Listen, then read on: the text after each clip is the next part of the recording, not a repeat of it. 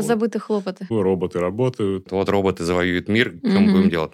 Мы будем ими управлять. Наша инновация – это лотки из полимерных композитов. А, роботы или человек? Ну, мы замахнулись на очень амбициозную, честно говоря, задачу пересобрать урок технологий и сделать его современным. А роботам тоже надо светить? Заказчик сказал, ребят, это уже слишком. Зачем это Арману? Как интересно. Преподаватель робототехники, где твои роботы?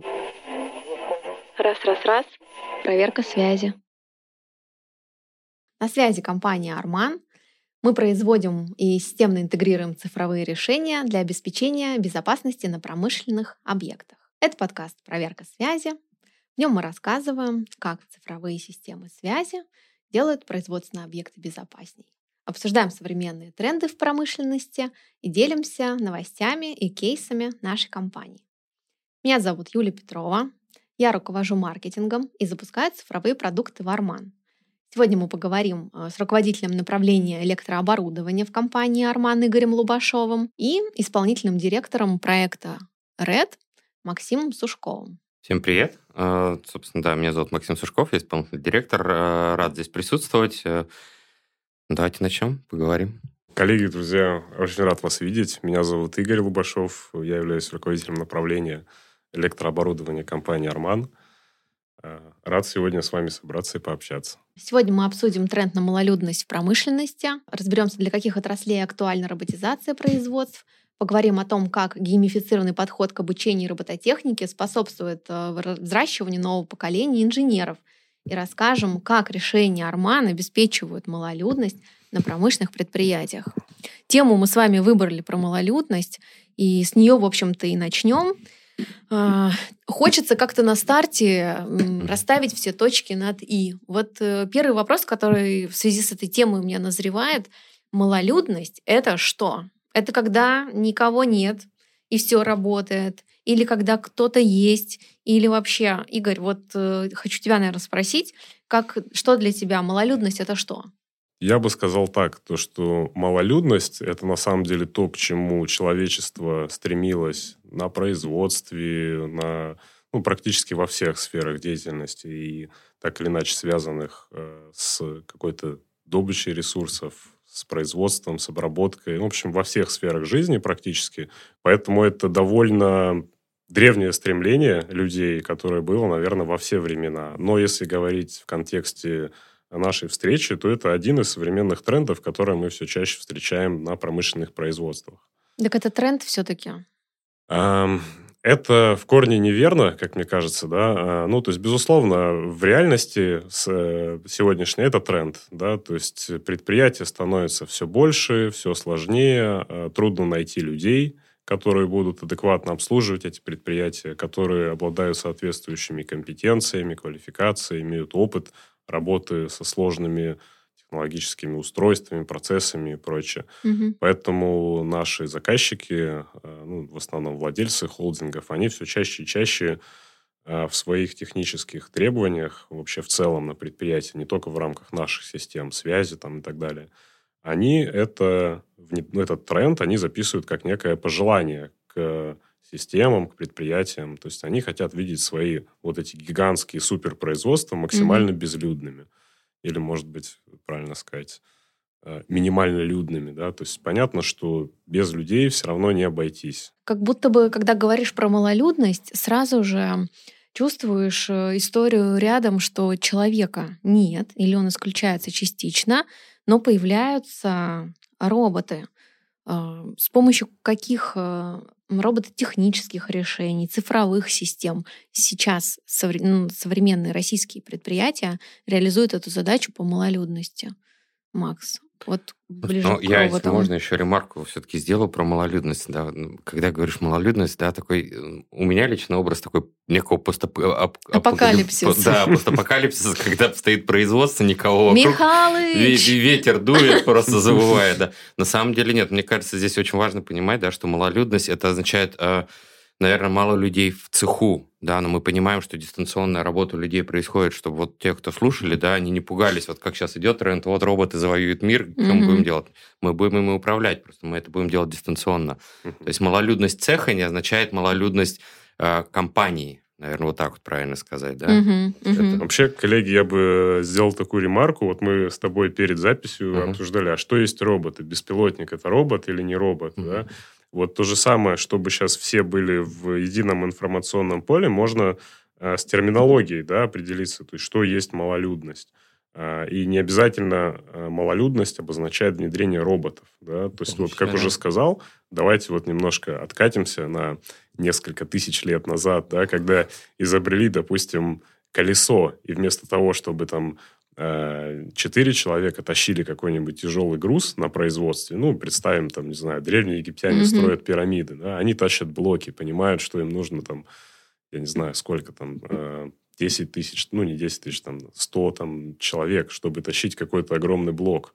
Они берут и изобретают колесо, там, да, к примеру, или какой-то рычаг, там, механизм, ну, в общем, что-то такое. вот, Что да исключает человека из что процесса. уменьшает, скажем так, человек. Все равно на рычаг будут люди давить, да, но уже не 100 человек, а 50. да. Мгм. Ну, или там, допустим, 10. Да, в 10 раз сократили количество обслуживающего персонала. Вот никаких роботов тогда еще и в помине не было. Но, тем не менее, вот этот принцип малолюдности, они, по сути, как бы соблюли и сделали, да. Мгм. Вот. э, То есть, это не обязательно роботы, на мой взгляд, но это вот любой, любая техническая инновация, которая направлена на уменьшение, э, скажем так, персонала.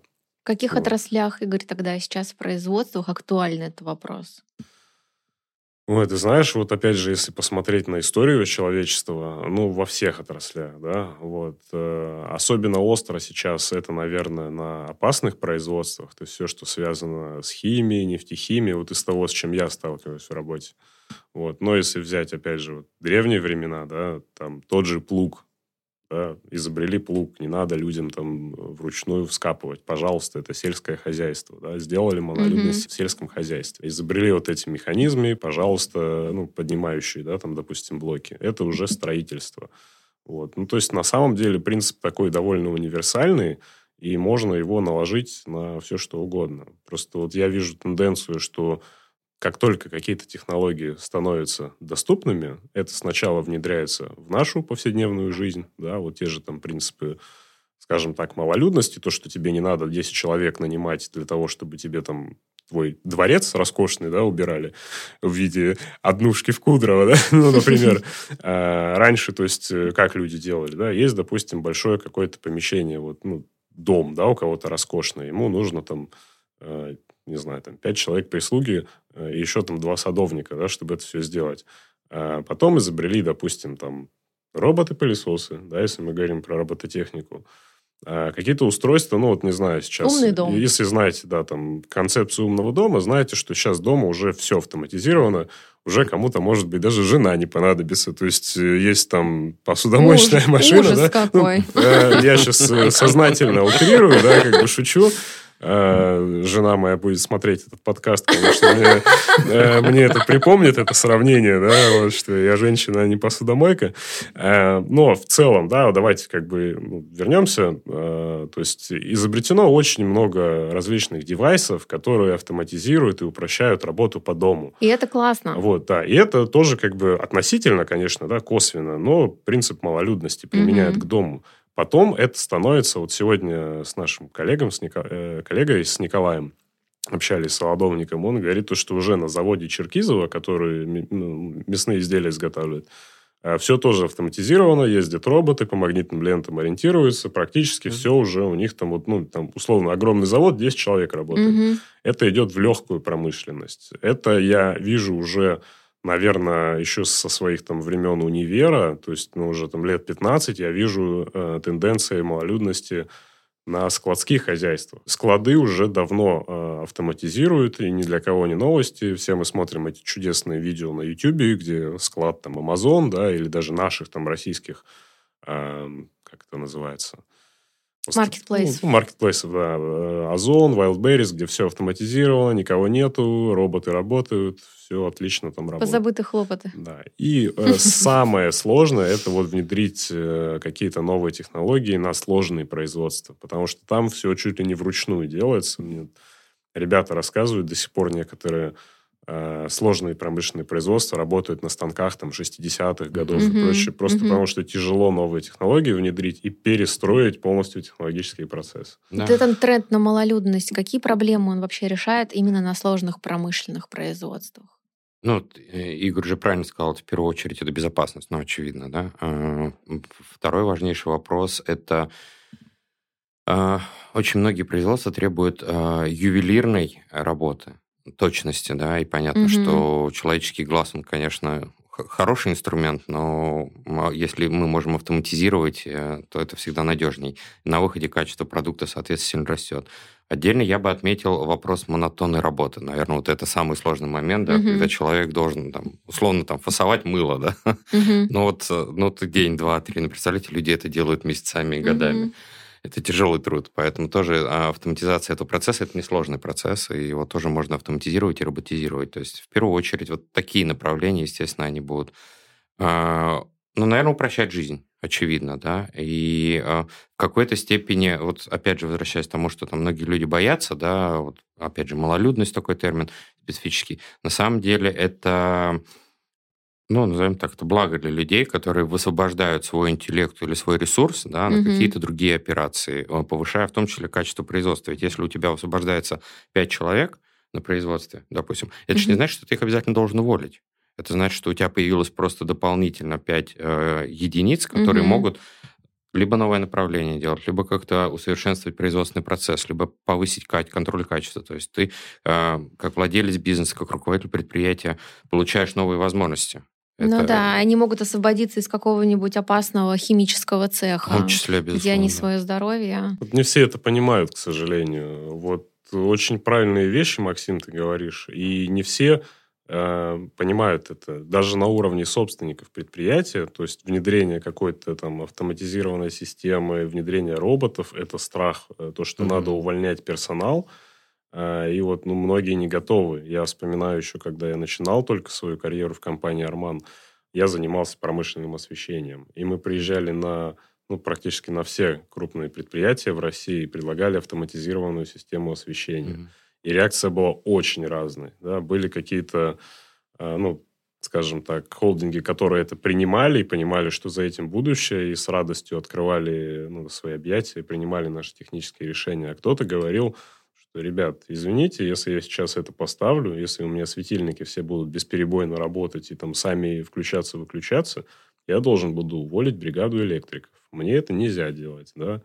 Вот. Чем это продиктован, этот страх? Это, ну, можно долго об этом рассуждать. Кто-то... Философский вопрос. Да, можем пофилософствовать. Кто-то банально боится, да, ну, то есть новые решения, их всегда боятся, потому что все боятся, что на них будут обкатывать эти решения, все шишки набьют э, на них. Мгм. Ну, как бы э, на нас, да, если переводить, кто хочет доверить там важную операцию на себе, да, там какому-нибудь новичку-хирургу? Ну, наверное, никто. да. Мгм. А роботу готовы ли вы доверить свое здоровье? Можно лирическое отступление меня в этом плане всегда удивляло. Вот, э, знаете, в городе ездит э, общественный транспорт с буквой У. Мгм. Я всегда боялся, едет троллейбус, а на нем буква У. Я думаю, садиться в него или не стоит. Хорошо, что самолета с буквой У нет. Кстати, ситуация меняется. Вот если возвращаясь к теме медицины, да, ну, вроде бы вообще не наша, да, специфика, но вот я, например, с удовольствием бы отдался. Ну, во- вопрос по какому вопросу, да, как бы, но с удовольствием отдался бы молодым врачам, потому что зачастую это люди, которые, наоборот, замотивированы что-то доказать, Ну да. Да, вот, и, ну, я вот так вот думаю, вот, а кому бы я больше доверился, условно, там, суперспециалисту, который всю жизнь живет там по каким-то старым там методичкам и не изучает, да, что-то новое, не э, повышает свою квалификацию там, в международных каких-то Мгм. институтах, либо вот молодому перспективному э, специалисту, который хочет доказать всему миру, что он там, да, ну, который вот супер замотивирован, Мгм, хочет доказать, что он лучший. Здесь, конечно, не нужно бросаться в крайности. Вот. Э, Бывают и молодые, которые бездумно да, что-то Мгм. делают. Мгм. Вот. Ну, к чему это все, да, немножко возвращаясь к нашей теме. а, Тогда все-таки большинство предприятий нам отказывало. Нам говорили, Мгм. нет, извините, вот э, неинтересно. Вообще светодиоды, в принципе, неинтересны. У нас есть вот э, Вася Электрик, он у меня каждую смену, начиная с того, что проходит по всем светильникам и изолентой там подматывает, где там что Мгм. разрушилось. И если надо, он у меня там и все и включает, и выключает. И он у меня за это ответственен, и вот все. Вот. Сейчас все больше и больше предприятий уже наоборот говорят, нет, извините, мы не хотим держать штат электриков, угу. мы лучше их там переобучим на что-то другое. Угу. Вот, поэтому... Игорь, вот малолюдность, все красиво. Как в железе это работает? Как объяснить людям, как в железе это работает? Э, хороший вопрос. Я сам даже, знаете, когда вот э, мне приезжают там поставщики и рассказывают про инновации, ну или мы общаемся с коллегами, там, с конкурентами, да, так или иначе общение идет, э, всегда сам задаю этот вопрос, покажите в железе. Да? Вот. И если говорить про наши решения, то можно ну, начать от самого простого. Вот банально, да, у нас там есть кабеленесущие системы направления.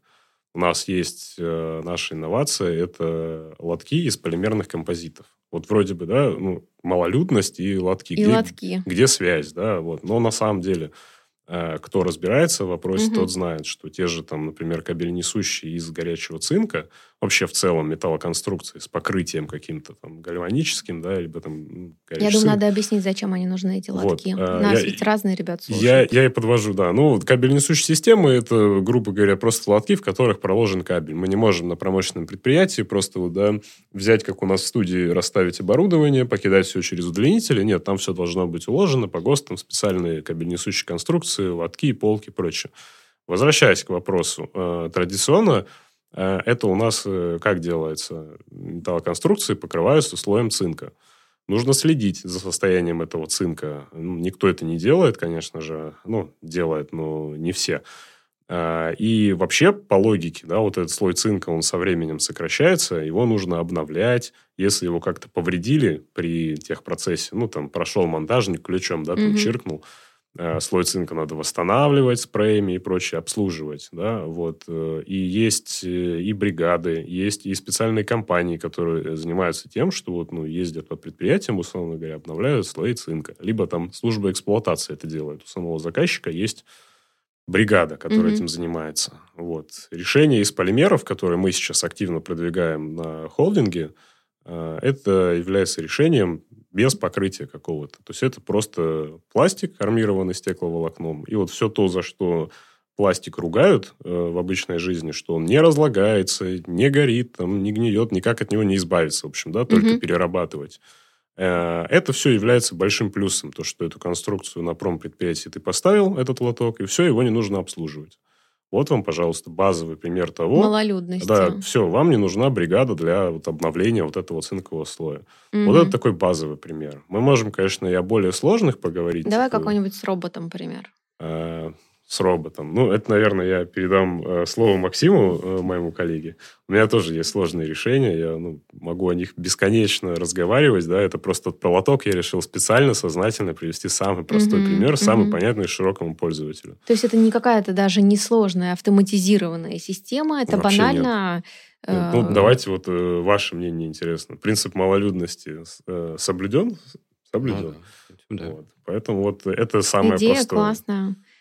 Вообще... А про роботов на предприятии я бы вот, ну, Максиму с удовольствием да, ну, послушал. Ну, тут, я думаю, там прекрасно знают все примеров-то миллион. Другое дело, что не всегда, не, не всегда там есть очевидные примеры.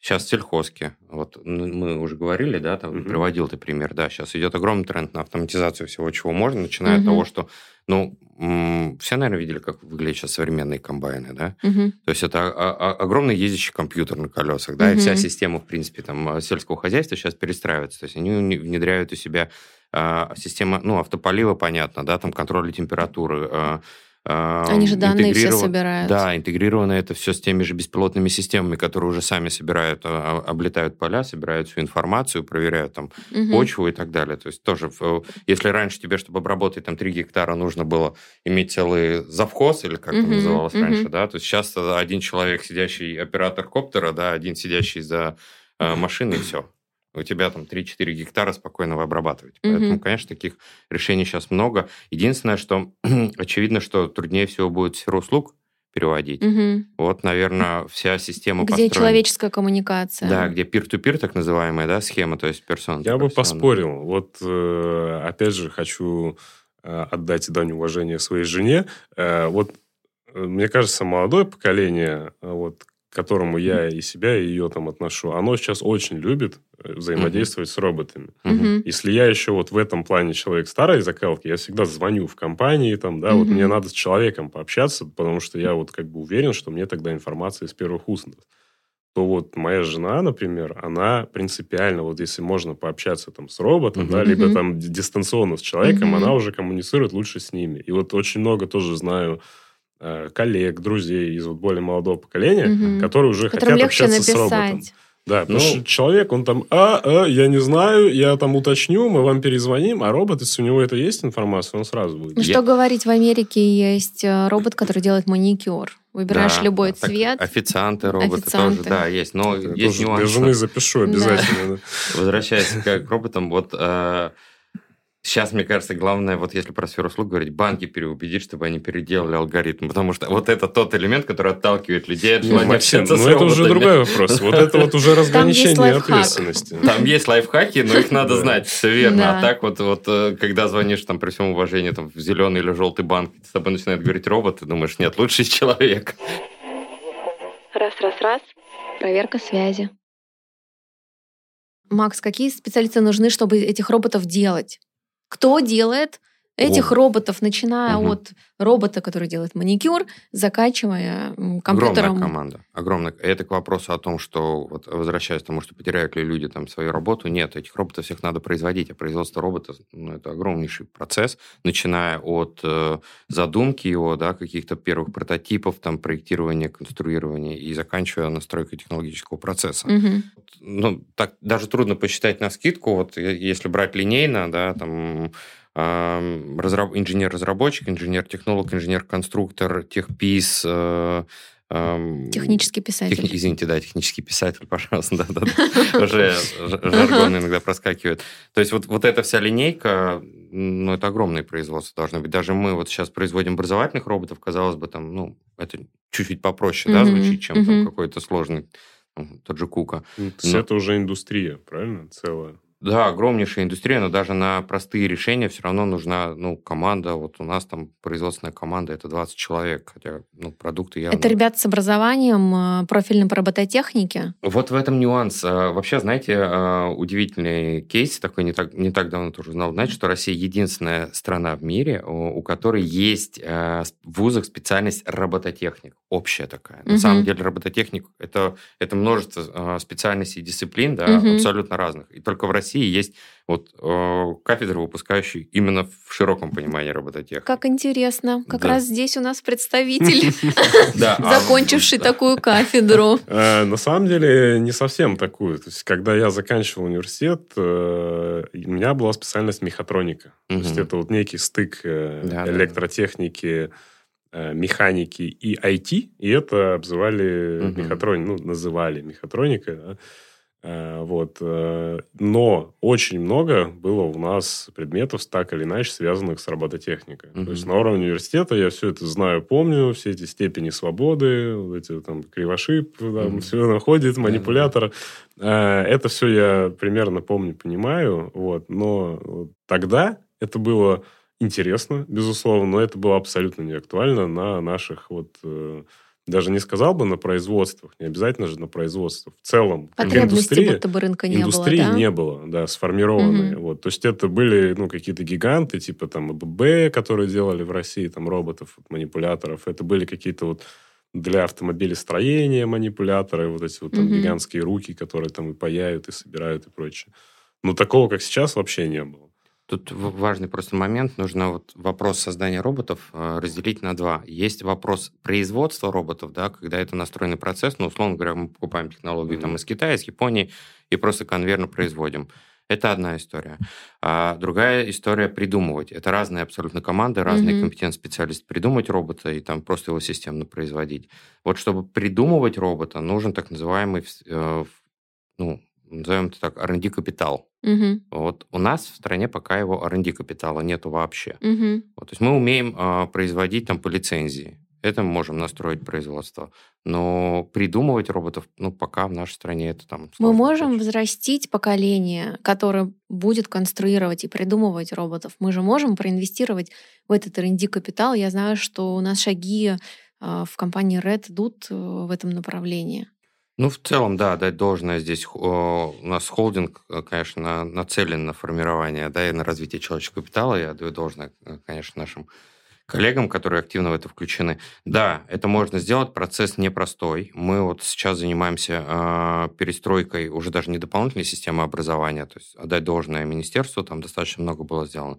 Вот основная система образования требует перестройки. Почему? Потому что, чтобы на выходе нам получать, ну, маркетинговую воронку, наверное, все знают, да, то есть, чтобы на выходе иметь там хотя бы 10 тысяч специалистов по робототехнике, нужно, чтобы на входе миллионы детей хотя mm-hmm. бы знакомились с базой, ну и дальше по воронке отсеивались. Поэтому кружками эту ситуацию не исправишь. А, очевидно, что нужно менять э, основную систему образования. Ну, тут все помнят, наверное, урок труда. Табуретку наш. помню. Девочки Табуретка. салат да, крошили, да, да, да, да, мальчишки да. табуретку стругали. Вот. Э, и вот э, именно этот урок нужно сейчас переделать. Он даже называется у нас сейчас уже не урок труда, а урок технологий, предполагая, что там дети знакомятся со всеми современными технологиями. Расскажи, вообще расскажи, что вы, что сделали? Ну, мы замахнулись на очень амбициозную, честно говоря, задачу пересобрать урок э, технологий и сделать его современным и помочь детям осваивать реально современные компетенции, интернет вещей, робототехнику, автоматизированные системы, надводные, подводные, то есть много чего. Но угу.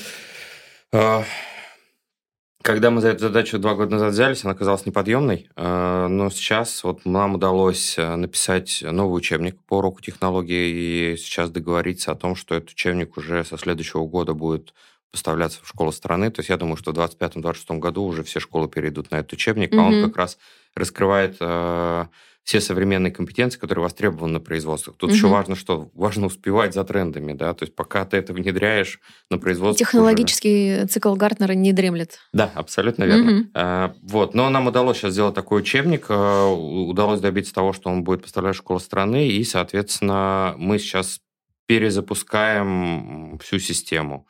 А, я надеюсь, что в горизонте там, 5-7 лет мы получим результаты, потому что абсолютно каждый ребенок, абсолютно каждый ребенок, учащийся в школе, будет знать, что такое коптер, как им управлять, будет знать, что такое умная теплица, умный дом, как настроить, как угу. работают датчики, исполнители. Угу. Каждый ребенок будет уметь собирать хотя бы в базе какого-то простого робота, не бояться таких слов, как пин, контроллер, э, я не знаю, материнская плата, плюс-минус, папа, мама, вот все термины для них угу. станут знакомы. Угу. Это уже базис, который позволит нам вот эту как раз воронку собрать. Но здесь, как, как ни странно, даже когда верхи готовы, то есть мы общаемся с коллегами из, там, из различных структур министерств, они готовы. Угу.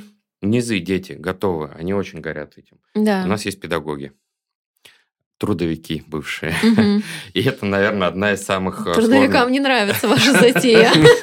Абсолютно верно. Тут, а, и причем а, проблема в том, что они в себя не верят. То есть они боятся того, что им же самим надо все это освоить. Угу. И это ключевой сейчас топ-фактор угу. в стране. Мы объезжаем все регионы, собираем этих педагогов, объясняем, что это на самом деле не трудно. Если мы способны были а, создать учебник и объяснить пятикласснику, как работать с роботом, то уж взрослый педагог явно с этим разберется.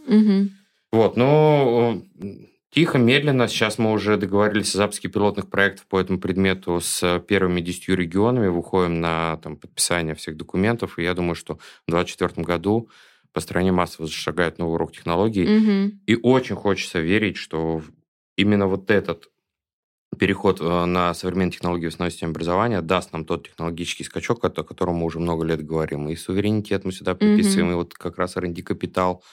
Ну вот Буквально еще чуть осталось даже. В общем, э, холдинг «Арман» интегрируется не только в безопасность промышленных предприятий, малолюдность, но и в современную систему образования. Я здесь всегда очень... Ну, часто общаемся там с коллегами, спрашивают, uh-huh. а почему, зачем это «Арману»? Ну, да. понятно, что есть ESG-повестка, понятно, что корпорации стараются поддерживать, но вы прям взяли за неподъемную задачу. Я всегда говорю, знаете, у нас э, в составе акционеров один инженер и педагог по образованию, угу. а второй э, визионер. Ага. Вот, визионер, угу. я говорю. Поэтому вопрос, когда мы начнем менять мир к лучшему, угу. да, в том числе системе образования, это был вопрос времени. Понятно. Создавать, создавать безопасный мир. Супер. Образование, промышленность, производство. А, у Армана тоже есть производство. Мы производим оборудование промышленной связи. А, и других интересных э, решений. Вот к Игорю тогда у меня вопрос. Сам Арман как использует э, термин малолюдности на своих производствах? И использует ли? В том числе именно вопрос, при производстве электрооборудования. Вопрос интересный. Вот я бы разделил его на Арман все-таки как основной, да, вот. Тут уже учебник основ... труда э, для труда написали, а я, сами Я на мы... самом деле, да, слушал, у меня такая постапокалиптическая картина, вот, э, что всех, значит, трудовиков, которые не хотят осваивать робототехнику, мы просто на роботов заменим. А, ну, вот это вот к вопросу, что мы можем заменить, что не можем заменить. А теперь, переходя к ответу. Э, компания Арман использует принципы малолюдности на своем производстве. Но, скажем так, у компании Арман э, производственные процессы выстроены так, что пока что это не особо и нужно.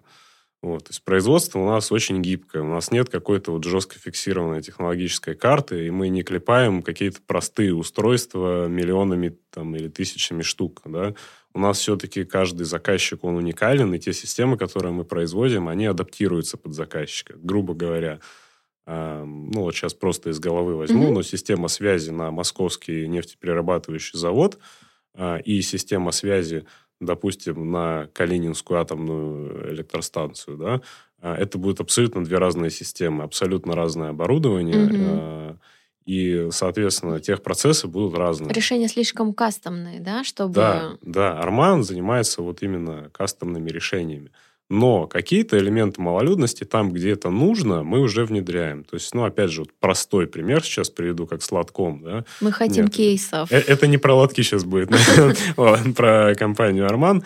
А пример будет э, адресная система хранения на складе. То есть, э, все комплектующие у нас имеют свой штрих-код, лежат в отдельной ячейке, и у нас, я был удивлен, при огромных площадях э, складских и производственных, у нас там буквально там два водителя-погрузчика, да, вот, э, или даже один сейчас, я не знаю. Ну, в общем, э, количество складского персонала, оно очень маленькое для такой крупной компании. Uh-huh, вот. uh-huh. И все почему? Потому что ввели несколько лет назад вот эту вот адресную систему, вот. Э, и теперь для того, чтобы взять какие-то комплектующие, не нужно там объезжать, опрашивать, там, типа, Вася, а где у нас там, не знаю, материнские платы лежат, да? Угу. Человек просто сканирует штрих-код, ну, там в программе ему показывает, где это все, он спокойно погрузчиком снимает, выбирает нужные ему комплектующие. Угу.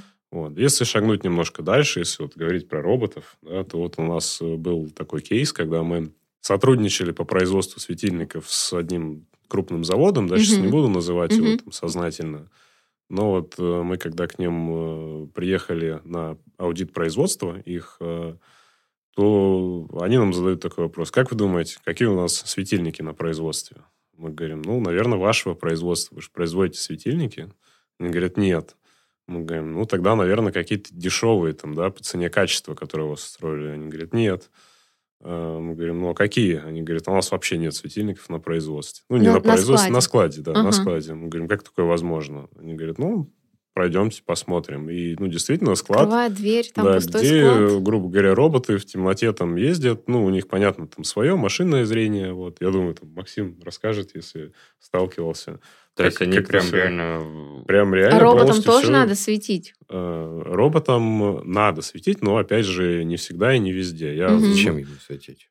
Ну вот мы сталкивались ну, косвенно, вот брали такую историю. проект в проработку, да, по а, машинному зрению. Там, ну, я не ведущий инженер, да, я это вот косвенно застал. Мне просто угу. ребята рассказывали, мне было интересно.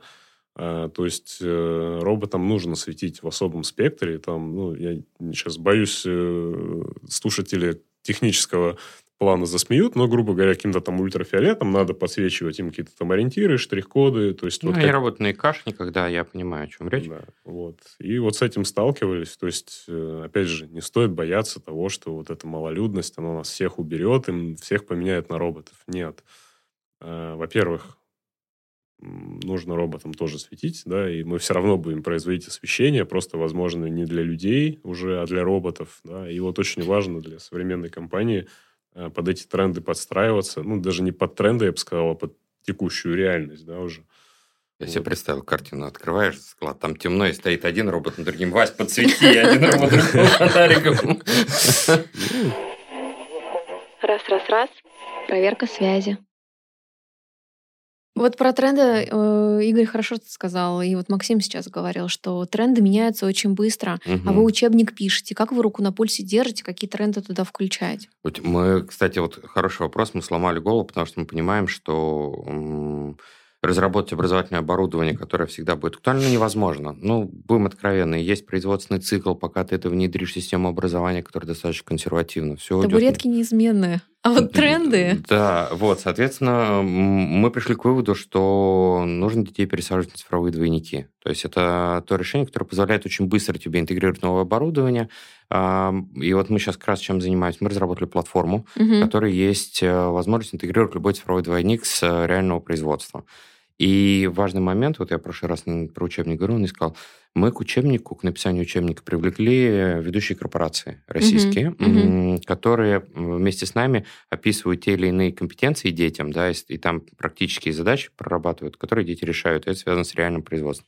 Соответственно, дети должны понимать, там, если мы говорим там о золотодобыче, да, там какое оборудование используется, ребенок это все должен знать, и в нашей цифровой платформе мы интегрируем цифровой двойник оборудования там Алроса, например, да, и угу. ребенок имеет возможность с ним поработать. Понятно, что это не физическая работа, ты не пощупаешь руками, ты хотя бы базу понимаешь, там, как его запрограммировать, это устройство, как его там разобрать, собрать, это все uh-huh. цифровой двойник позволяет изучить. Uh-huh. И там Алроса поменял, допустим, да, а, сейчас оборудование, мы быстро в цифровой двойник перестроили, встроили новое. Это быстро очень меняется, и не нужно uh-huh. для этого там принимать новые документы, печатать новые учебники. Uh-huh. А, и так как в этом заинтересованы сами корпорации, они сразу приходят нам говорят, давайте, давайте, мы готовы там чуть угу. ли не оплатить, все сделать, лишь бы как можно быстрее в платформу дали и детей к платформе допустили.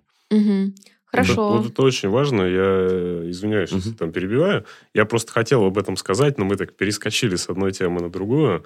Вот по поводу говорили роботов на производствах, да, и я вот э, хотел сказать, что видел новость о том, что компания «Газпром нефть» совместно вот с вузом, в котором я как раз учился, mm-hmm. видите, как мир тесен оказался, mm-hmm. да, московский НПЗ, вот, э, у них стартовал проект по разработке беспилотников, вот, то есть они будут использовать беспилотники для осмотра своих там линейных объектов. Угу. Ну, то есть вот... Угу. Сбор информации. Это, конечно, сейчас не про «Газпромнефть», но я примерно представляю, да, угу. если идет там трубопровод большой протяженностью, да, то нужно там облететь, посмотреть, все ли там в порядке, да. Опять же, вот сейчас решается какими-то бригадами, которые ездят, обходят это все вживую, а будет решаться беспилотником. Но вот что меня привлекло, то, что сотрудничество вуза и крупного бизнеса. Угу. Это очень важно. Финансовая мотивация для молодых специалистов – ну, вот лично для меня это было вот основное. Я хотел, выходя из вуза, э, зарабатывать хорошие деньги. И многие сейчас молодые специалисты, вот знаю не понаслышке, ищу инженеров, да, там, угу. в свое дело, они хотят очень хорошие деньги зарабатывать. Mm-hmm. Mm-hmm. Вот. И вопрос, э, кто эти деньги готов или не готов платить, да, и за что, ну, это немножко другое. Но вот если крупный бизнес будет привлекаться к образовательным проектам, да, вот как mm-hmm. И даст вот, возможность отработать на практике все да, эти навыки. Вот уверяю вас, что успехи будут просто помрачительные. Если условный гений, да, там, учащийся в школе, в ВУЗе, неважно, будет понимать, что вот он разработал какое-то интересное решение. И оно не просто интересное на уровне там, вау, вау, классно, я сделал. А что это даст ему возможность построить свое будущее, свою карьеру, mm-hmm. да, свою, возможно, какую-то молодую семью уже кормить, да, либо там, я не знаю, папе, маме купить дом, mm-hmm. либо там, mm-hmm. ну, все, что хочет папа, мама. Вот. Это будет очень хорошей мотивацией для молодых специалистов делать это. Ну, тут вот важный момент, чтобы это было массовым. То есть вот на чем бьемся, а, как говорят, гений сам себе всегда пробьет дорогу, да, и найдет путь. А вот э, сделать так, чтобы в инженерию пошли сотни тысяч людей, угу. чего сейчас не хватает, угу. вот это вопрос. Это престиж угу. профессии инженера, который, надо понимаете, небольшое отступление. Я тут сейчас а, пытаюсь перехантить одного инженера, как раз э, хорошего, добротного. Ну и разговаривали с ним, а как он... Э, у него очень витиеватый путь в инженерию оказался. И я говорю, вот ты закончил вуз, он закончил Самарский, по-моему, авиастроительный, я сейчас не помню mm-hmm. точно. А, инженер-конструктор как раз.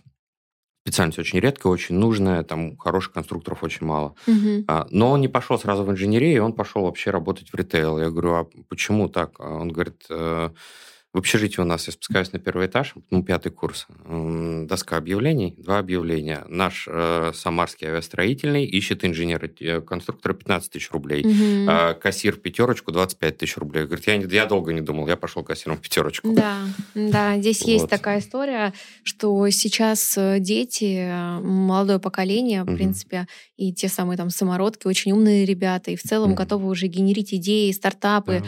целые компании там с 14, с 15, 16 лет, они уже здесь и сейчас.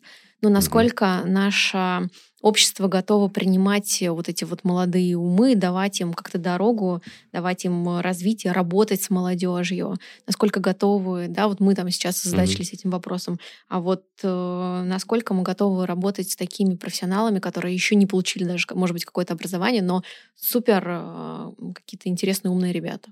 Ну, давайте так. Э, два ответа есть, да. Системно не готовы очевидно. Ну и это вот к вопросу о молодом враче, да, о котором ты сказал. Далеко не все готовы mm-hmm. будут там доверить молодому раннему специалисту там свою жизнь э, и так далее. Поэтому системно это не работает. Точечно это огромное количество точных кейсов. Вот для примера даже сейчас ребята из Томска, мы работаем тоже с ними, два парня 10-11 класс.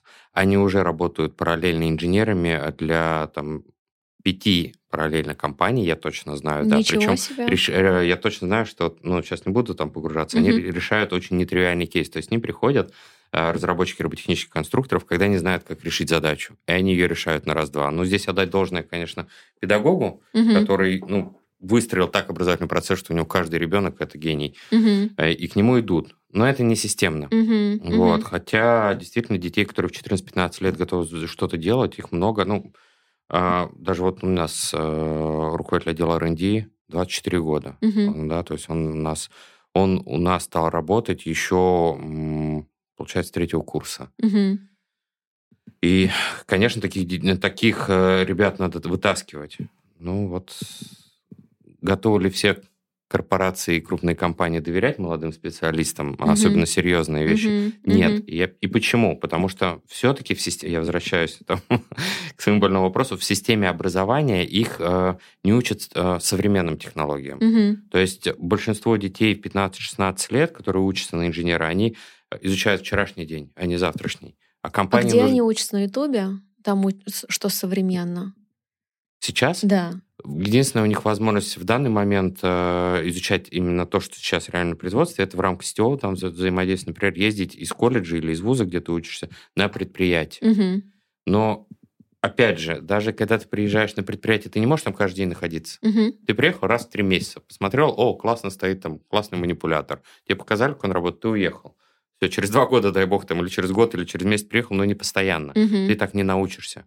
И когда ты выпустился, даже если ты изучал Куку, Кука поставила вам в колледж свое оборудование, ты вышел классный, я знаю Куку, угу. пришел на производство, говорит, слушайте, у нас вот такая макроэкономическая ситуация, мы уже угу. все Куки заменили угу. на другое, и он вот Знаете, есть шутка такая, да, вот преподаватель экономики, где твои миллионы? Там, ха-ха-ха, в универе все шутили. Вот. Ну, то же самое можно на робототехнику, да. Преподаватель робототехники, где твои роботы? Вот у нас роботы на занятиях в университете были ну, просто вот там максимально какие-то простейшие, да, вот там на уровне Arduino, угу. вот, Raspberry Pi, вот эти все платформы. Говорит неразборчиво. Э, Arduino. Arduino. Вот. Эм, Не путать с Орликино, да, да. Да, в общем, эм, я к чему? И то это, знаете, там чуть ли не за свои деньги мы покупали, что-то выпрашивали, вот кому было интересно, тоже в формате кружков и прочее. Э, это все к тому, что в целом у нас в образовании все, оно как-то вот э, грустно, скажем откровенно. Вот, если это... Но оно меняется. Вот, я надеюсь, Активно что оно меняется, меняется, в том числе э, с помощью там, тебя, Максим, да, твоих коллег. Э, я просто к тому, что так как у нас образова- образование по большей части курирует государство, ну, невозможно все затыкать вот, ну, какими-то там дотациями от государства. Невозможно взять и закупить, вот как у нас там было половину учебников государство типа, покупает в школе, а половина mm-hmm. там ходите на книжный рынок там, да, и покупайте сами. А, ну, государство и так взяло на себя, я считаю, в нашей стране очень большие обязательства. И нужно привлекать бизнес. Вот бизнес угу. это всегда история, которая сама себя разрулит. Если это будет выгодно, это будет работать. Если это будет невыгодно, вот вы говорите, да, готовы ли идеи какие-то принимать. Не все готовы. Вот, наверное, бизнес, он э, как такая саморегулирующая себя система, он сам отсеет, что из этих выдумок молодых инженеров классно и будет приносить дополнительные деньги, дополнительные деньги, будет э, создавать там дополнительную маржинальную составляющую а что просто никому не нужно. Я просто знаю очень много вот таких технических гениев, которые создают ну, абсолютно ненужные вещи. Да? И я знаю и обратная ситуация, когда человек что-то действительно классно создавал, но он просто никому об этом не доносил, это не видел ни бизнес, ни там, ну, вообще никакой там сектор экономики. Угу. И очень классные идеи, они просто умирали. Да? Ну, потом компания Арман их как бы доразвивала, потому что мы, ну, мы сталкивались с этим и вот, ну, там возрождали многие технологии, которые были там до этого придуманы, но не находили там отклика. Вот, поэтому очень надеюсь, что с привлечением бизнеса и вот э, с помощью таких проектов, как делает наша компания, ситуация в образовании в целом изменится. Игорь, вот бизнесу тоже нужно ведь держать руку на пульсе, смотреть за всеми этими технологическими трендами. Искусственный интеллект из каждого утюга, бум на чат GPT, вот эта вся информация. Как э, вообще э, вот эти тренды сейчас влияют, ну, на твой взгляд, на малолюдность на промышленных предприятиях? Ну, как уже сказал, есть проект, например, беспилотники и Газпромнефть, угу. да, вот наверняка есть еще различные проекты. Можно зайти, например, на сайт Сибур Digital, посчитать, что люди там делают. Вообще многие сейчас крупные холдинги, они создают вот такие вот подразделения, которые прям следят за новинками. Mm-hmm. Мы знаем даже такие должности уже давно там появились, как директор по цифровизации, директор mm-hmm. по инновациям, да, и вот раньше это все было там смешно, да, взяли там непонятного человека, который непонятно чем занимается, при этом получает непонятно большую сумму, mm-hmm. да, mm-hmm. А, но этот тренд вылился в реально серьезные структуры. Я имел опыт общения да, угу. и с э, технопарком «Газпром нефти», и вот Сибур Digital только-только познакомились. Многие крупные холдинги создали вот эти подразделения, которые инновации э, внедряют. И поверьте мне, они вот так же, как мы с вами да, обсуждали, угу. они прекрасно понимают, что это такое в железе, как это затранслировать на бизнес и как с этого получить выгоду. Потому что бизнесу неинтересно развивать что-то ради каких-то там высоких идей. Бизнес – это всегда инвест-проект, бюджет, сколько мы получим, mm-hmm. через сколько. Ну, и экономисты в этих холдингах тоже очень серьезные. Если там какие-то отклонения, поверьте, там нежизнеспособные истории, ну, тут же закрывают. Да, вот в этом году мы принимали участие в конференции ЦИПР, она проходит каждый год, цифровизации промышленности, и там как раз все представители вот этих крупных промышленных компаний, в общем-то, делали и доклады, и выступали, и такой большой, объемный был поток э, информации, новостей в этом направлении, все правильно, создаются подразделения, и Арман тоже не отстает в этом вопросе, mm-hmm. да. А, мы тоже находимся на этапе создания Арман Digital и своих, э, и своих решений. И есть часть уже готовых решений, которые у нас есть, которые влияют на малолюдность. Я хочу, чтобы ты как-то про них подробнее рассказал, остановился на них, потому угу. что часть из них э, в своем портфеле вот ведешь ты. Угу. Ну, смотрите, я э, смотри, да, мы договорились на ты, я уже просто угу. как Э, чувствую, Смотрите, это мы, мы смотрите, Юлия и Максим. Чувствую, просто э, тема переходит вот прям в э, сферу профессиональной деятельности, и у меня уже рефлекс, да, как бы с заказчиком на вы. А, что ты сейчас продавать Да, я сейчас продавать начну, ну, готовьтесь. хорошо. Мы с Максимом хотим Смотри, Юля, я просто хотел бы еще раз акцентировать, почему это важно. Да, вот я уже говорил про то, что важно компании перестраиваться, ловить эти тренды. Ну, вот мы знаем кучу отрицательных примеров, да, Компанию Kodak возьмем, да, все любят пример приводить. А, вроде как были технологическим гигантом, пленку, да, на весь мир делали. Вот. Изобрели новую штуку, скажем так, цифру, да. Угу. Ну, где сейчас компания Kodak? Уже давно там обанкротилась. Ну, может, не обанкротилась, но уже не гремит на весь мир, да. Или вот взять компанию Nokia, тоже все любят приводить в пример. Я вот эти вот как бы попсовые сравнения, что называется, не очень люблю, но здесь актуально это сказать, да. Э, делали мобильные телефоны на весь мир. Э, гигантом были, да, там, не знаю, круче, чем Apple сейчас. Начала меняться ситуация, все перешли на вот эти сенсорные экранчики, на другие операционные системы. Ну вот все, компания не уловила этот тренд, угу. и это вот э, равно компания банкротится. Угу. Поэтому вот то, как свой бизнес встраивает вот эти подразделения холдинги, это показательно. Ну, это компании, которым есть что терять, и они прекрасно понимают, что сейчас, прозевав какие-то тренды, можем там вот в рядок встать с кодеком Nokia и дальше. Угу. И наша компания тоже следит за этими инновациями, и вот мое подразделение в частности. Как мы смотрим на эти тренды? Ну, э, так как мы работаем с промпредприятиями, то, конечно, мы не на не на, ну, не на самой да, вот этой вот технологической волне. Конечно, мы еще с нейронными сетями не работаем, что еще там говорили, роботов мы пока что не внедряем на предприятии, но потихонечку определенные шаги уже есть. Просто промка, она очень инертная, э, и для того, чтобы технология внедрилась в промышленность, нужно немножко больше, да, как бы плечо. Там, ну, вот кто знает, с промышленными сетями связи все работает, да, там до сих пор даже Wi-Fi как бы не везде, и, скорее всего, он там и не будет, да, угу. потому что сложная архитектура, зоны покрытия не те. До сих пор все по проводам. Хотя дома у нас уже все давно беспроводное. Поэтому мое подразделение, ну вот из инноваций, таких вот прям серьезных, может быть, наверное, адресная система контроля, то, что мы делали как раз для одного крупного заказчика, а, когда у нас каждое электрическое устройство может контролироваться по тому же кабелю, что и запитывается. Вот подобная технология PLC, она сейчас используется в дома в роутерах, да, чтобы mm-hmm. интернет раздавать mm-hmm. из розеток. Ну, вот э, кто сталкивался, да, может, можете набрать в гугле роутер PLC, э, и у вас там выйдет э, примерно, что за технологии. Вот подобные технологии, которые на самом деле в домах для того, чтобы уйти от там, проводов, э, используются уже, там, наверное, лет 10. Вот только сейчас потихонечку мы начинаем внедрять на промышленных предприятиях. У нас подобные технологии контролируются ну, вся конечка, грубо говоря. Вот. Э, но уверен, что за этим будущее, и что, возможно, вот инженеры, которых научит Максим, они потом придут к нам в компанию, mm-hmm. они уже что-то вот э, более э, ну, более современное, более инновационное придумают для промышленности. Угу. Ну вот мы говорим про малолюдность, а за практику, Макс, вот вы встречались вообще с полностью какими-то примерами безлюдных, не знаю, не только производств, но и вообще каких-то процессов, может быть, где в цехах не осталось людей?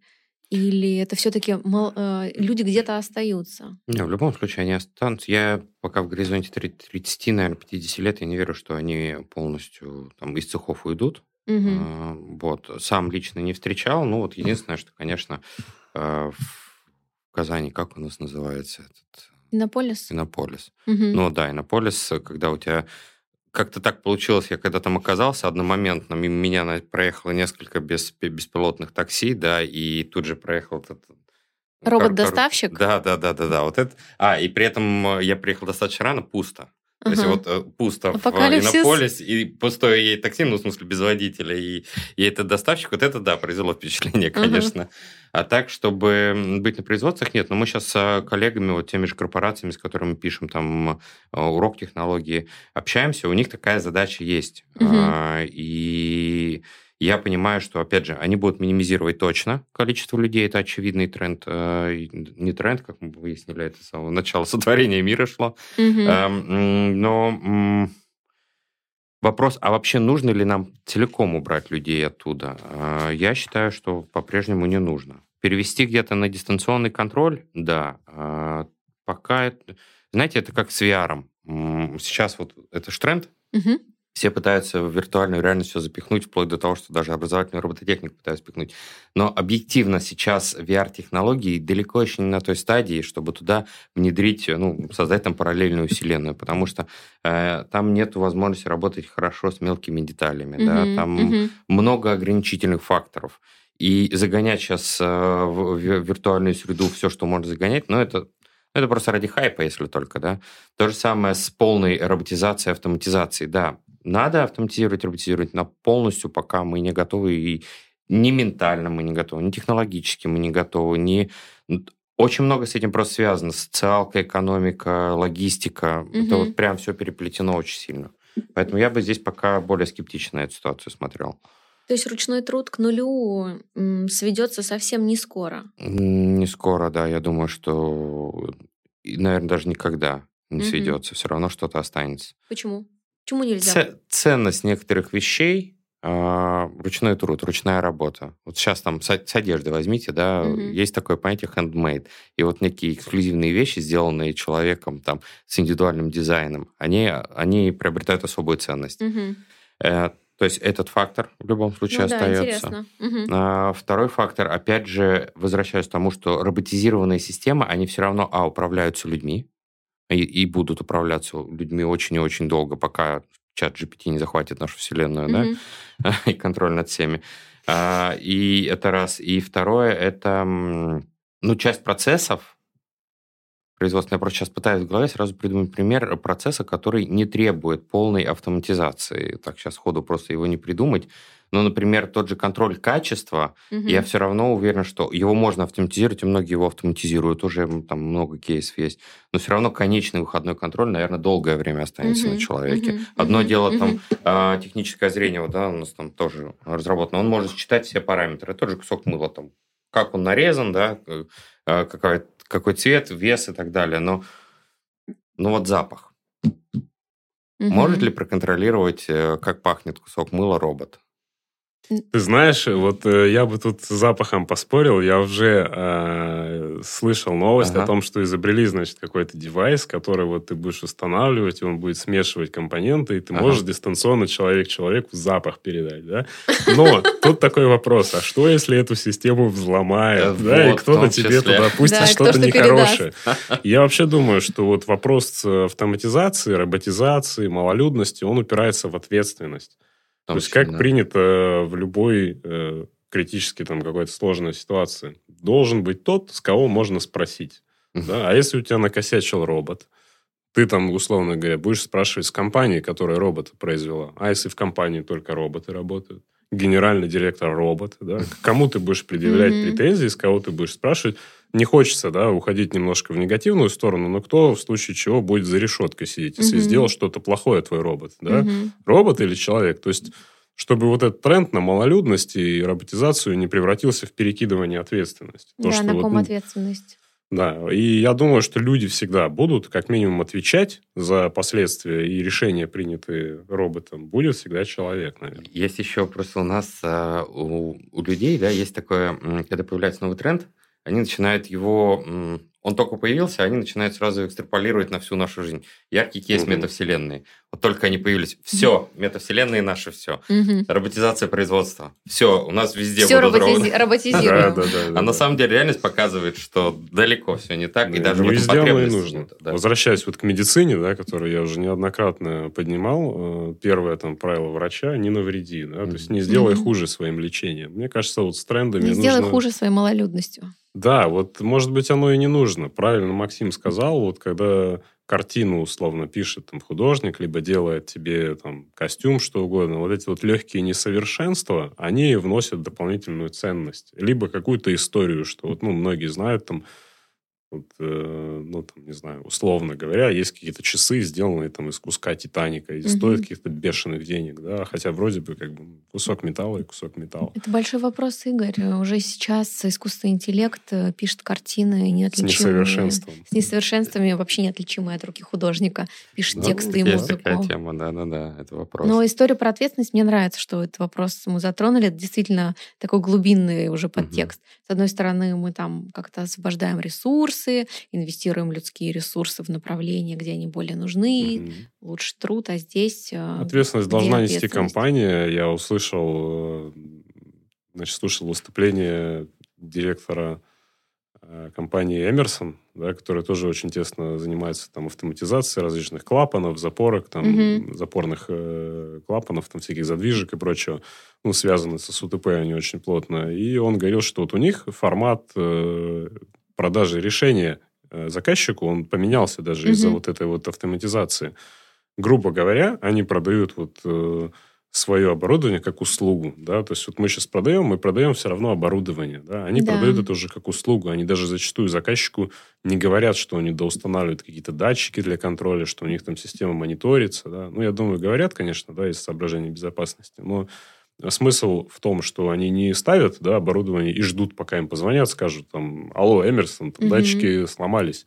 Вот, они именно продают решение, и они сами дистанционно видят, что ага, у нас, значит, тут 10 задвижек сейчас подойдут. Нужно нам ремонтную бригаду. Угу. И формат вот этих взаимоотношений, он переходит уже из просто каких-то поставок рядовых вот в сервисные услуги. Я да, думаю, это что... сервисная бизнес-модель. Да, я думаю, что, конечно, мы до этого дойдем тоже не сразу в наших э, инженерных системах, но лет через 20 это очень просто будет, да, что, вот, ну, условно говоря, нам нужна система оповещения, мы просто звоним в Арман, и они нам делают систему оповещения всего завода как услугу, да, там, допустим, на 50 лет. За абонентскую Примерно. плату.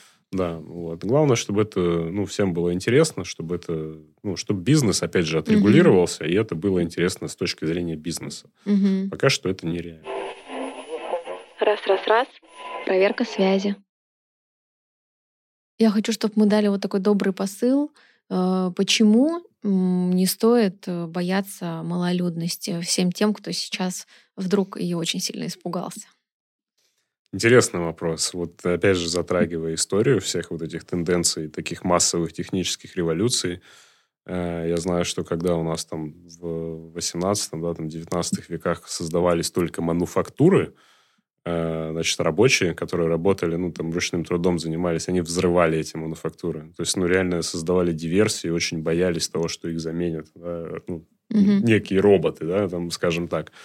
Вот, и я знаю, что очень много, значит, там, машинисток и прочих, вот, когда к нам пришли компьютеры уже там в 20, 20 веке, да, Мгм.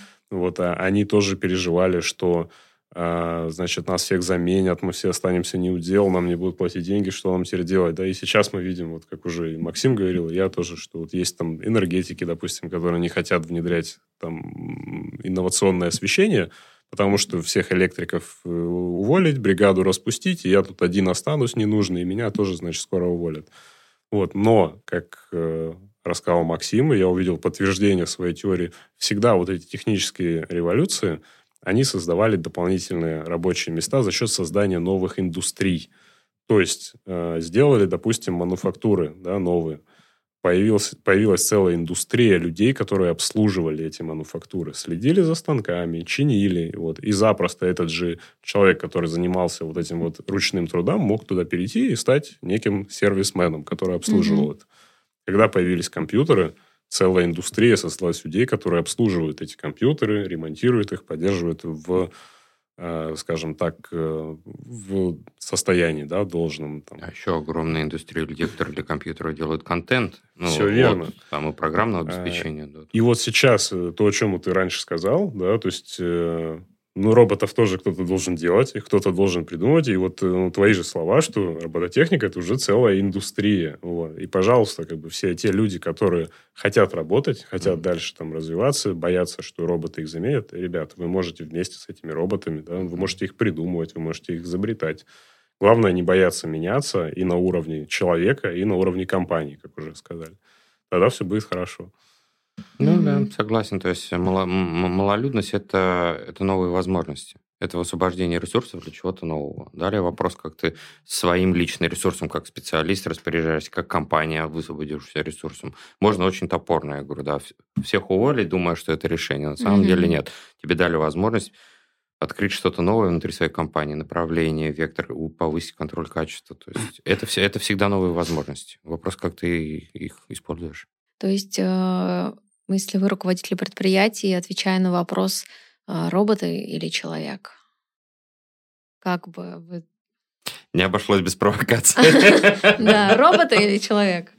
Максим, давай, давай тебя послушаем сначала. А, Интересно, Ч- Человек все равно останется в главе.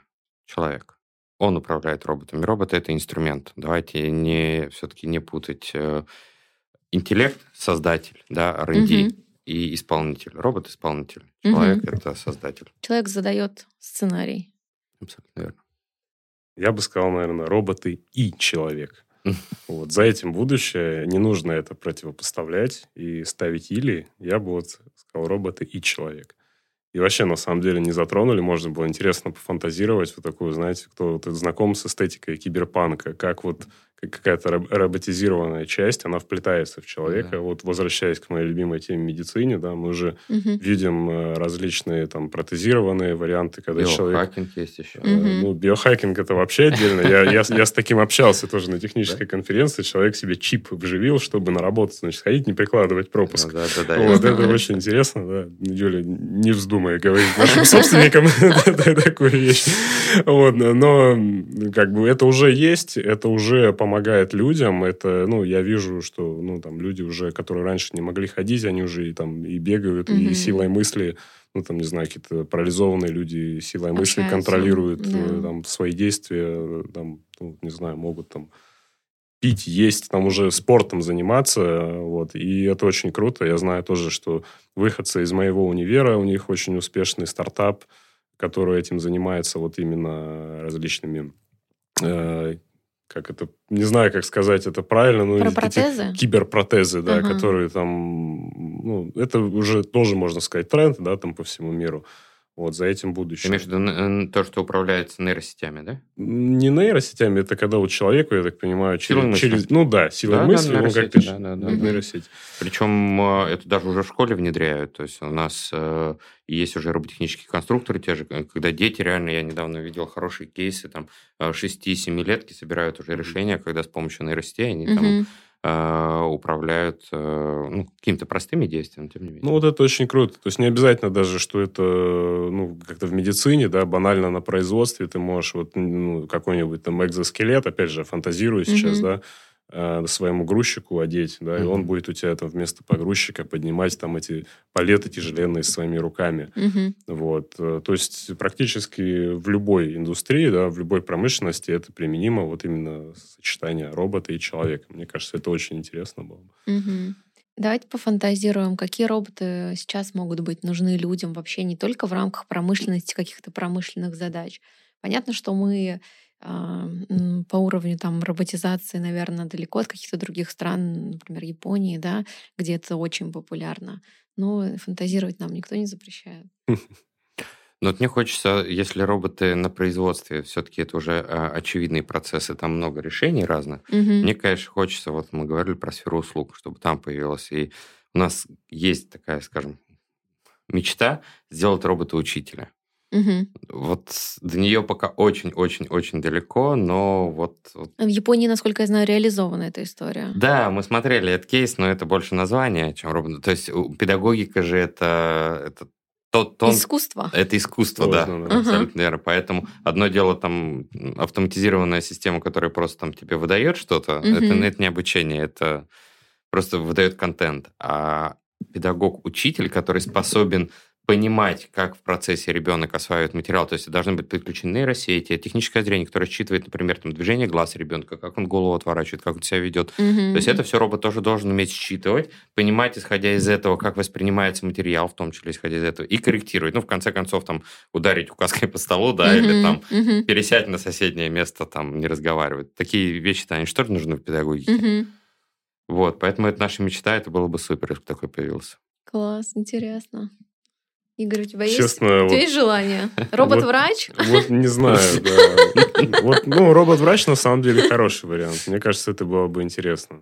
С хорошим почерком только можно, чтобы да, вот это вот, выписывал. Про это, кстати, хотел рассказать, да, вот э, не затрагивали, наверное, сознательно тему проблем, но у нас был опыт, когда вот у нас заказчик э, максимально склонял к тому, чтобы все было максимально безлюдным. Угу. И в итоге наши программисты, они сделали вот в решении, которое мы разрабатывали, настолько машинный интерфейс, что заказчик сказал, ребят, это уже слишком. У меня все-таки будет сидеть оператор, и он должен понимать, что в вашей программе происходит. Там все было на уровне вот, там, консолей, каких-то команд, да, и это вот э, заказчик сказал, ребят, я, конечно, хотел малолюдность, но все равно какие-то, в какие-то моменты люди должны понимать. Нам пришлось переделывать техническое решение, делать все вот максимально user-friendly.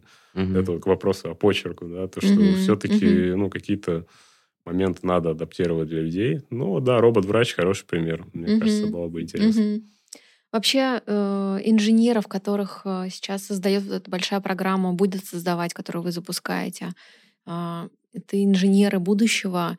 Э, как ты думаешь, Макс, какие они? Что это за люди? Ну, это очень гибкие люди. То есть а, раньше смена технологий, технологических процессов а, оборудования занимала годы. Поэтому человеку можно было научить чему-то, да, чтобы он базово понимал, и он с этим там а, много лет работал. Сейчас смена технологий происходит очень быстро. Причем как там внешнее, да, там изменение там ее внешнего интерфейса, так и, и внутренний глобальный переход на новые решения.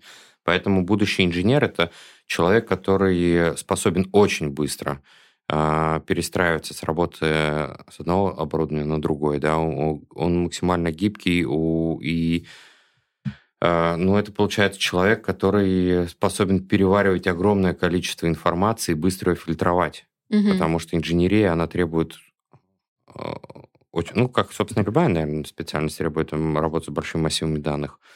Вот, то есть это, это, это, это гибкий специалист, способный быстро перестраиваться, быстро находить решения в новых реалиях. Ну, наверное, это, в принципе, характеристика инженера должна mm-hmm, быть такая, вне mm-hmm. зависимости от того, будущем он... Но время диктует все равно свои правила. Да, да, да, да. Это как с программистами, да, то есть э, есть программист, который хорош там на питоне, например, да, но очевидно, что количество языков растет, да, под разные задачи они меняются, и э, если у тебя человек умеет работать на трех-четырех языках, ну, mm-hmm. как бы это явное преимущество. Также инженер. Он умеет, умеет работать в разных системах с разными, э, с разными решениями. То есть э, наш инженер будущего проходит путь э, самоопределения, начиная от школы, потом идет э, в университет, да, на программу по робототехнике, и потом выходит на предприятие и уже... Тут, тут есть сложнейшая задача. А вот я не очень четко выразил, сейчас скажу. Это человек, которого мы уже не учим оборудованию вообще. Угу. То есть мы должны его просто научить определенным способом мышления. Угу. Это очень сложно, потому что система образования, она, как я сказал, она консервативна, она, она должна четко понимать, что она даст, и четко понимать, как она эту информацию потом с человека проверит, что он это выучил, экзамен там провести и так далее. Угу. А теперь мы должны, по сути, в том числе системе образования сказать, ребят, полная свобода.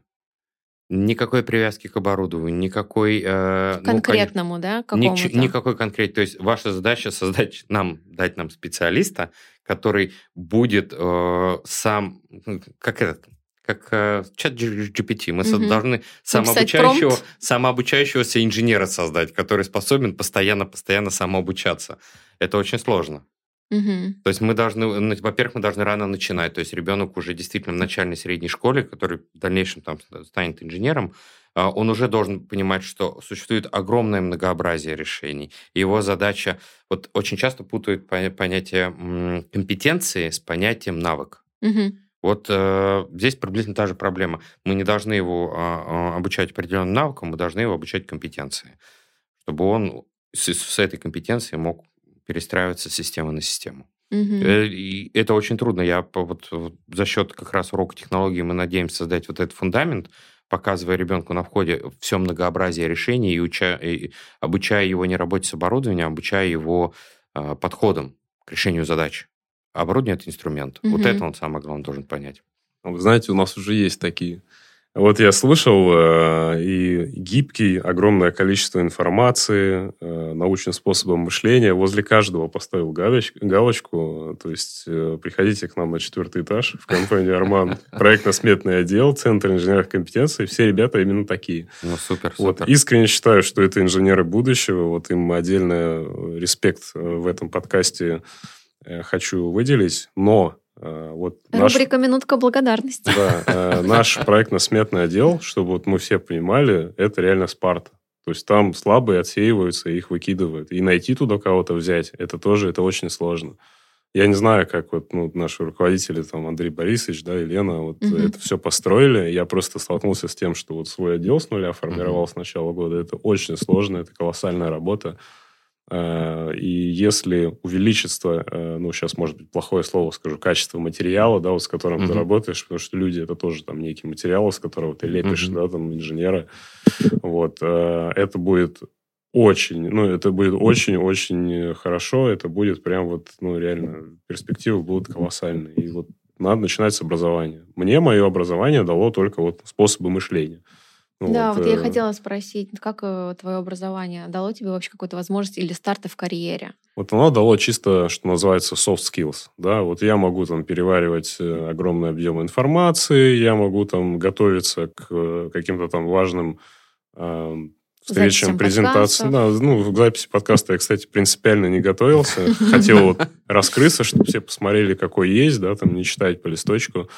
А, Но образование мне дало вот только soft skills. Умение там э, где-то э, за ночь сделать курсовик, да, там, условно Мгм. говоря. Все Мгм. через это проходили. Найти решение, Да, короче, найти решение. Где-то э, договориться, ну, ни разу, кстати, не договаривался с преподавателями, всегда вот тяжелым путем шел. Вот, э, то есть э, только вот то, что касается каких-то общечеловеческих качеств. Все хард-скиллы – это вот огромная благодарность компании «Арман», еще раз ПСО, всем технарям, кто мне подсказывал, кто отвечает на мои вот нудные и такие вопросы. Вот помнишь, Юль, ты меня спрашивала, там, э, какое качество тебе помогает? И я там говорил э, по поводу, уже не помню, что, я бы вот сюда точно отнес. Настойчивость, ты сказала. Настойчивость, да. И вот она вот в задавании вопросов тоже, да, вот э, там, где, Докопаться до сути. да, как вот в образовании, да, когда преподаватель спрашивает, всем понятно, и все молчат, и никому не понятно. Я был вот тем парнем, который ничего говорит, не понятно. ничего не понятно, объясняйте, да, и там все такие цокали, типа, это же там базовые вещи, а там ты расскажи эту базовую вещь. И человек там и не знает, что рассказать. Вот. э, То есть очень важное качество уметь задавать вопросы. И вот образование, по идее, на все эти вопросы должно отвечать, чтобы человек мог Мгм. приходить уже с какими-то и хард-скиллами, чтобы он представлял, что такое там кука, что такое манипулятор, что, ну, приходя на работу, короче, ему не приходилось заново это образование Мгм. получать только уже там в стенах там компании Арман или какой-то, чтобы он был подготовленный. Вот, и чтобы количество людей, в принципе, которые доходят до таких компаний, как Арман, ну, как вот мировые гиганты, Мгм. да, оно было больше, чтобы никто не шел в, там, кассиром в пятерочку, потому что там больше платят. Да, 10 тысяч побольше заплатили. Да. Да. В общем, на вас серьезная надежда. Я уже начинаю на вы так, да, потихонечку. Я, понял. Ну, а возвращаясь к кадрам, да, на самом деле, то, что ты говоришь, трудно найти. Мне вот, чтобы найти инженер-разработчик в прошлом году, мне там нужно было усилять отдел. Мне пришлось... Я, мы искали, может, мне соврать, месяцев пять. Мгм. А, нашли только во Владивостоке. И Мгм. вот мы его оттуда перехантили с релокацией, со всеми делами. Вот, Мгм. вот настолько трудно найти. Мгм. Причем вопрос вообще не в деньгах, да, вопрос в том, что... Нет таких людей. Да. Ну Вот. вот сейчас отличная инвестиция. Мгм. ESG-проект э, Армана, отличная история. Сейчас они вырастут, Мгм. их э, всех, э, они обучатся по новому учебнику труда, Технологии. технологии, да, извините. Они обучатся работать на цифровых двойниках, пойдут в предприятия в своих регионах, Вообще, придут да, к нам работать. проект э, на самом деле на- настолько масштабный. Мы сейчас общаемся и с корпорациями, и с главами Министерства образования регионов. Никто не верит, что вообще частная компания. Роман взялась за такое. И не просто взялась там на уровне слов, потому что очень много у нас любят выступать же Мгм. постоянно, от МЭФов, ВЭФов до там локальных каких-то. И все рассказывают, надо, мы Мгм. готовы. Но на этом все останавливается. Мгм. Арман, там, как холдинг, тихо и сапой взял и сделал, написал учебник, собрал экспертов, подготовил всю необходимую базу, собрал это оборудование, сам проработал. всё. То, то есть то, что требует, там, как правило, там, 5-7 лет, мы сделали в форсированном режим- режиме за 3 года, подключили корпорации. И когда сейчас об этом рассказываешь, ну, сначала из серии опять какое-то бла-бла-шоу, не Мгм, верят, потом мгм. начинаешь вгружать э, коллег в то, что сделано, и видишь, как там до состояния шока доходит, ну, как бы Чтобы вы понимали, система образования по технологии, вот урок труда, последний раз в нашей стране менялась в 1974 году. Это сколько? Мгм. 50 лет, да? Мгм. Это много. Вот 50 Да. лет В изменений не было. следующем году 50 лет. 50 лет. Вот. Хорошая работа проделана Как в образовании. П, проактивность. Да, у Да, нас. Компетен- Я просто много говорил, что надо бизнес привлекать к образованию, надо, чтобы крупный бизнес шел. Но вот, по сути, я вот много нового узнал да, от коллеги. Мгм. Оказывается, уже. И причем, ну, этот крупный бизнес Арман, да, Да. то есть наш холдинг, Да. уже это делает. Вот очень приятно, что не только, как говорится, словом, но и делом. Конечно. И кейсы в малолюдности, Игорь, про то, что ты рассказывал, про то, что, что вы делаете своими ребятами, вот эту большую работу, реализовываете э, систему адресного контроля и реализовываете свои системы. Я считаю, что это очень хороший фундамент вообще в целом для создания для влияния этого тренда, которого мы не называем трендом, да, про малолюдность. Угу. Ну, хороший вклад, интересные кейсы. Я считаю, у нас получился классный разговор. Я хочу вас поблагодарить за Спасибо. эту беседу. Малолюдное производство, цифровизация, роботизация, робототехника. Мы со всех сторон раскрыли и малолюдность, и образование, и кейсы, вклад Армана, и эти все проекты. Поэтому проверка связи прошла отлично. Малолюдность. Малолюдности быть, учебнику быть, э, техническим решением быть. Спасибо большое. Спасибо тебе за приглашение. Спасибо большое. Очень редко удается вот э, в рабочие часы как-то отлучиться, но считаю это очень важным иногда взять такую паузу, посмотреть э, на себя со стороны, послушать коллег, что они думают по таким вопросам. Вот. Очень а сейчас мы был. возьмем телефоны в руки да. и, и сейчас вот, вот эти, да, 30 пропущенных сейчас будем отзваниваться. Да. Все-таки люди еще нужны. Да, да, люди еще нужны. Да, спасибо, коллеги. Спасибо. Конец связи. Раз, раз, раз. Проверка связи.